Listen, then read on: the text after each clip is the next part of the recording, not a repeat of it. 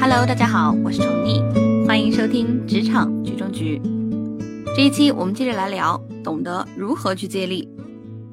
那么我们也知道，一个人呢，只靠自己不可能完成所有的任务，战胜所有的困难，解决所有的问题。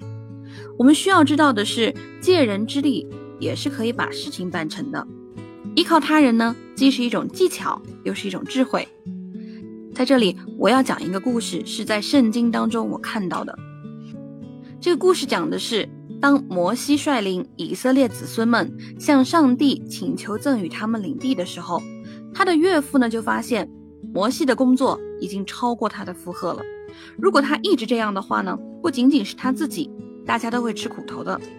于是啊，他的岳父便给摩西出主意，他告诉摩西说，将这群人分成几个组。每组一千人，再平均分十个组，每组一百人，再将一百个人分成两个组，每组五十人，最后再将五十人分成五组，每组十个人。之后呢，他向摩西说明，要他让每一组选出一位首领，并且由首领来解决本组成员所遇到的任何问题。摩西呢，接受了意见。并吩咐负责一千人的首领，只有他们才能告诉自己无法解决的问题。自从摩西听了岳父的建议后，他就有足够的时间来处理关键问题了。而这些问题啊，大多数只有他自己才能够解决。简单一点说，他的岳父交给摩西的，其实就是要他借助他人的力量，善于调动集体的智慧，用别人的力量帮助自己克服难题。很多事情其实就是这样的，当一件事超出我们能力范围的时候，不妨向身边可以信任的人去求助。也许对我们来说费力不讨好的事情，对他们而言却可以轻松搞定。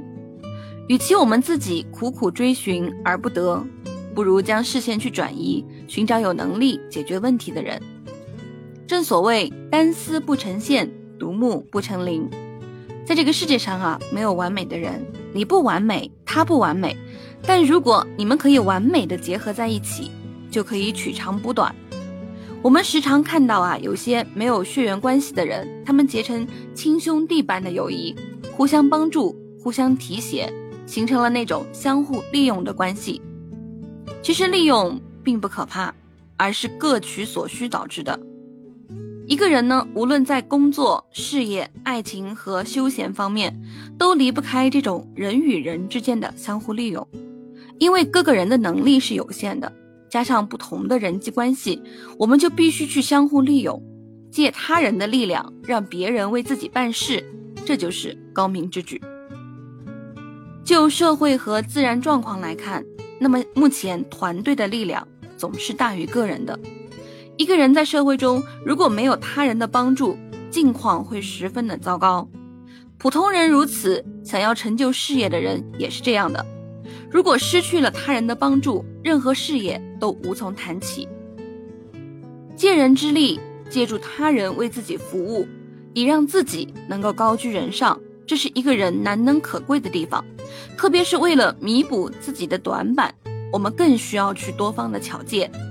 善于借助别人的力量和智慧呢，广泛的接受多家的意见，多和不同的人聊聊自己的构想，多倾听别人的想法，多用心观察，多静下心来思考周遭发生的一些现象，将让你受益匪浅。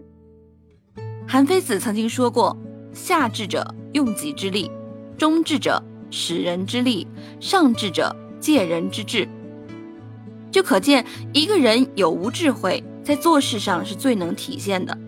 山外有山，人外有人，自然借助别人的智慧呢，助己成功是最重要的成事之道。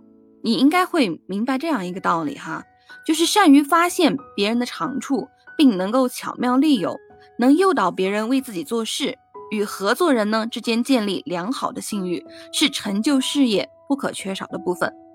如果你觉得自己有所欠缺，不妨主动去寻找具备这种特长的人，或参与相关的团体。那三国时期的刘备就是这样的一个例子。他的文才不如诸葛亮，武功不如关羽、张飞、赵云，但他有个特点，那就是他拥有一种巨大的协调能力，他能够吸引优秀的人才到自己身边。